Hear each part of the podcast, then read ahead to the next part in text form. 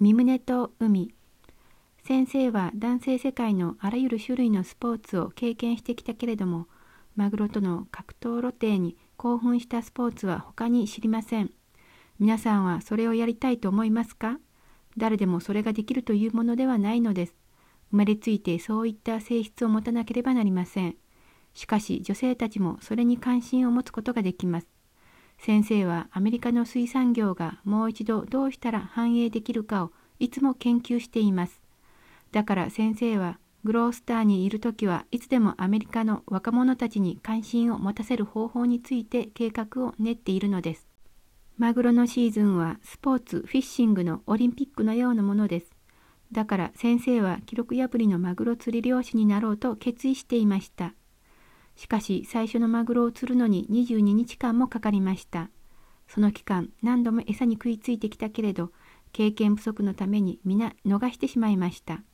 餌に食いついてきた時の興奮を考える時魚を逃した時の失望がどういうものか皆さんは想像できるでしょう。それから精神を立て直し全身を決意します。太陽が一日の終わりに沈み始めるともう少しそこに残って餌にもう一度食いつかせるために太陽に沈まないように命令したい気持ちに駆られるのです。皆さんには先生がどんな気持ちか本当にはわからないでしょ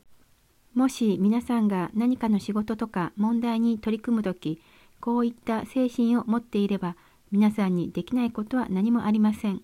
たとえマグロを逃したとしても捕まえるまで試み続けなければなりません。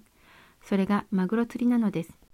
先生が最初マグロ釣りを始めたばかりの時人々は新米と言って先生のことを笑いました。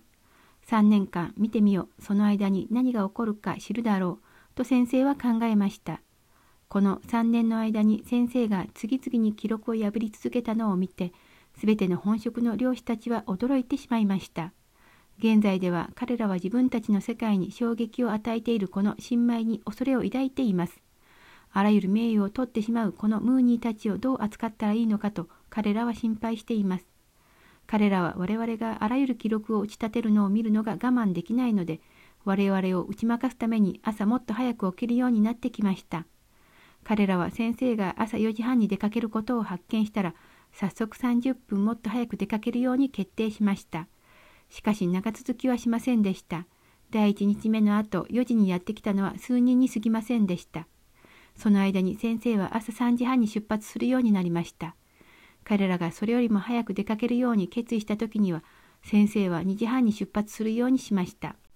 そんなに早く出かければ普通4時間待たなければなりません。マグロは彼らの時間でいい時間通りに朝食を取りに来るからです。今では人はムーニーを打ち負かそうとするのを諦めつつあります。彼らは一貫性とハードワークの点で我々と競争することはできないと知っているのです。面白いことに全ての船がアンカーを下ろして漁をしていたとしても必ず最初はニューホープ港の餌に食いつきます。昨日先生が言った時には最初のマグロが餌に食いつくまで4分しかかかりませんでした。皆さんはこういう話に興味がありますか？女性たちはどうですか？もし興味があるならば皆さんはその世界に入るためにマグロ釣りの漁師と結婚しなければなりません。マグロ釣りの味を知らない者たちは人生の味を本当には分かっていません。マグロへの関心がとても大きい時には関係する人たちの数は少なくなりますか？それとも多くなりますか？マグロ釣りの精神を味わおうという本当に男性的な性格を持った人は海がどんなに荒れていようとも毎日出かけたいと思います。これが海の男たちの基本的な態度なのです。このスリルと興奮を知れば、たとえ船酔いをしてもそれでも皆さんは出かけていきます。マグロ釣りは水産業を学ぶ最善の道なのです。人々はより小さな船で釣りに行くようになり始めましたが、毎年より大きなものを釣ってきます。彼らは前年の最高記録を打ち負かすことを自分たちの目標にしています。グロースターではマグロのシーズンが来ると興奮が膨らみ始めます。最高のチャンピオン、つまりニューホープ号のレバレントムーンが必ず来ることを彼らは知っているからです。それは善なる競争であり、若者たちはその目標と記録に挑戦したいだろうと先生は思います。もし先生が彼らのために挑戦目標を設定するならば、アメリカの水産業はある程度将来性を持つでしょう。今日誰もその精神を持たないからアメリカ水産業はほとんどストップしています。アメリカの女性たちは特別魚の匂いが好きなわけでも海の生活が好きなわけでもありません。海と魚に関心を持っている女性は変わった女性です。一旦マグロとの戦いが始まればそこには礼儀とか挨拶といった余裕はなくなります。チームが編成されなければならないし忙しいのです。そういう時には漁師は自分の父親すら怒鳴りつけます。マグロとの戦いの熱狂の中で自分の夫から蹴られても何とも思わない女性は稀です。統一教会の女性たちはどうなのですか？先生は金儲けのために釣りをしているのではないことは確かです。どの方向にでも動ける基盤を私はすでに持っています。先生の目標は記録を破り世界へ向かって海への人間の精神を示すことです。毎年先生が記録を打ち立てているので今ではそれが偶然あるいはまぐれでなされたものではないということを人々は知っています。人々はその秘密を学びたいと思っているので先生に親切にしようとしています。他の漁師たちは双眼鏡を持ってニューホープ港の後を追います。そして先生の餌にマグロが食いつくと全員の目が先生に注がれます。マグロ釣りに関心のあるグロースターの誰でもがニューホープ号について知っています。我々はグロースターに何か永続するものを確立したいと思っているので、最近そこにカトリック教会に属していた大きな父を買いました。その家は今全世界から人を迎え入れる準備をしています。もし我々のマグロ釣りに参加するようにそこに招待される人々があったとしたら、その人々はその招待を拒んだりはしないでしょう。市長は我々に対して否定的だけれども、そこに来て我々が何をしているかを彼に見てもらいたいのです。先生はその家を重要な外交上の基盤とみなしています。グロースターは世界の主要都市であるボストンの近くにあるし、かつてはピルグルミたちが上陸したプロビンズタウンの近くでもあります。この国の精神はニューイングランド地区で生まれたのだから、そこは重要な場所です。それにアメリカの文化の中でまた港としても有名なところです。だから先生の精神を世界に示すための戦術的な場所でもあります。最近我々は競売に出されていたマリーナ、鳩場を買いました。多くの人たちは我々と競い合ったけれども値段が上がり続けるのですぐに皆競い合うのをやめてしまいました。市長までもがその鳩場に関心を持ち我々がそれを手に入れないようにと気をもんだほど立派な鳩場です。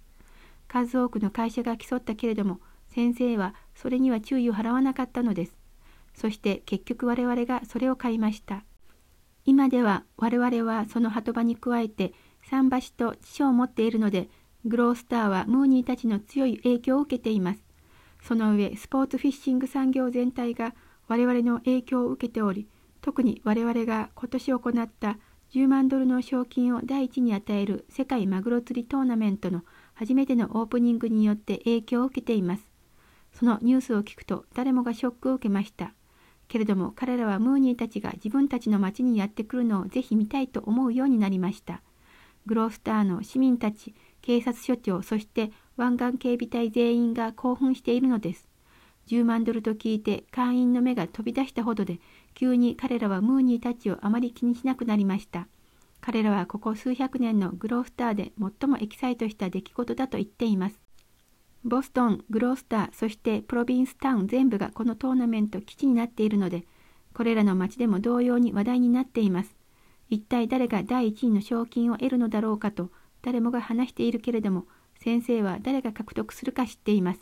しかし先生がそのトーナメントのスポンサーをするわけだから、その賞を先生が得るのはちょっとまずいのです。だから先生は名誉基調になり競争には参加するけれども、最高の成績を上げたとしても賞はもらえません。しかしムーニーたちがもらえるのです。最も重要なことは誰が第1位の賞を得るかではなく、どの船がそれを得るかです。我々シックが最も一生懸命に働いて、3つの賞金全部を得るようにと先生は決意しています。もし彼らが賞を得たとしたら、人々はどの会社が彼らの船を作ったか知りたいと思うでしょう。そして先生がそれらの船をデザインし、それを作った会社を創設したということを彼らは知るようになります。どういう種類の船がマグロにとって最も良いのか、最も詳細な点に至るまで先生が計画を練りました。昨日、先生は我々の工場へ行ってチェックし、どの部分が変更されるべきかを指摘しました。他の人々はこれらの船は先生が作ったものだということを知るようになるでしょう。本日の訓読はこれで終わります。このゴディブルはご視聴いただいている皆様のご支援で成り立っています。詳細はゴディブル .org をご覧ください。